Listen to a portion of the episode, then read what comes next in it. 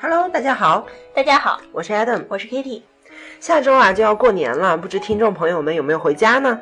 嗯，对于我们大部分中国人而言呢，过年就是要和家人团聚在一起啊。我觉得这是大概是一年中最幸福的时刻了。一年的辛苦工作以后，带着自己的收获和父母在新年这几天的假日里好好团聚一下。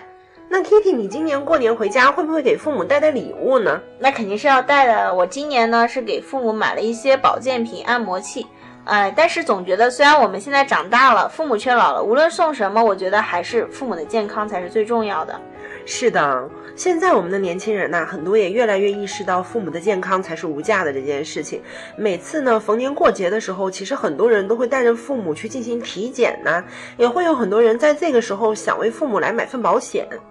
对啊，但是我们在为父母选择保险的时候，常常会遇到一些问题。就比如说，我看到大部分保险的投保年龄一般是五十岁到六十岁，那么更高年龄的保险产品的选择其实就更少了。而且呢，父母随着年纪大了，身体啊或多或少都会有一些常见的疾病，就比如说三高啊，就高血压、高血脂、高血糖这些疾病呢，可能会导致无法通过保险的核保，从而无法购买产品呢。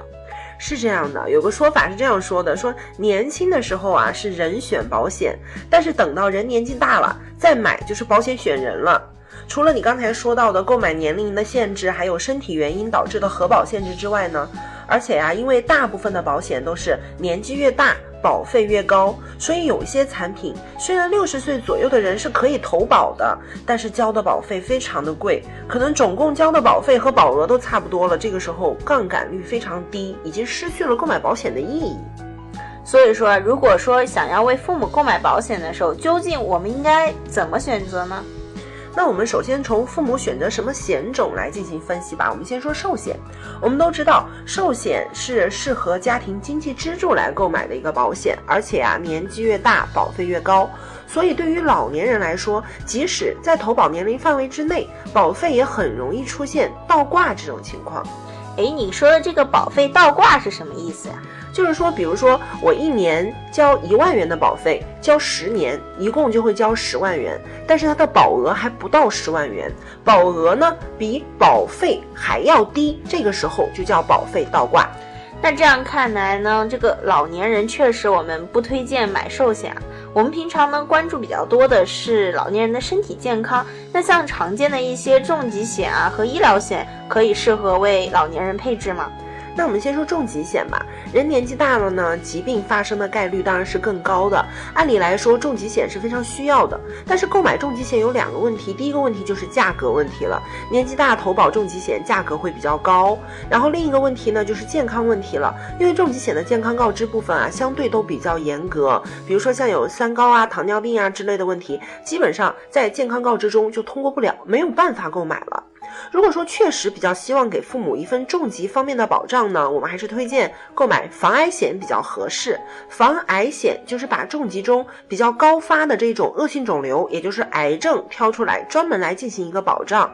首先它的价格上呢就会便宜很多，而且癌症的发生一般和些三高啊、糖尿病啊这些问题是没有什么关系的，所以即使有这些小毛病的老年人也是可以购买的。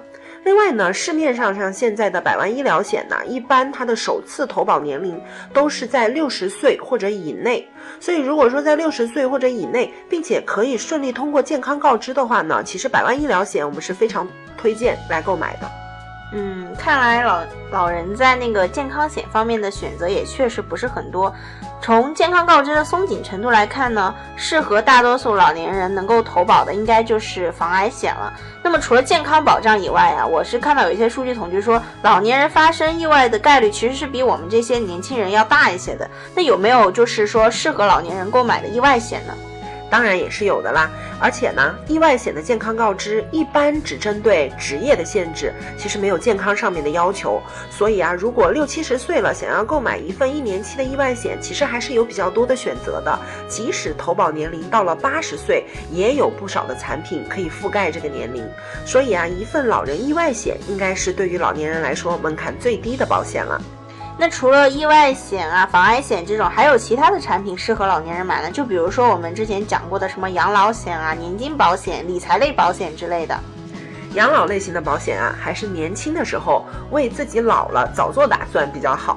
如果说等我们已经老了再买，其实就非常不合算了，还不如留点现金在手上，我们直接就养老了，对吗？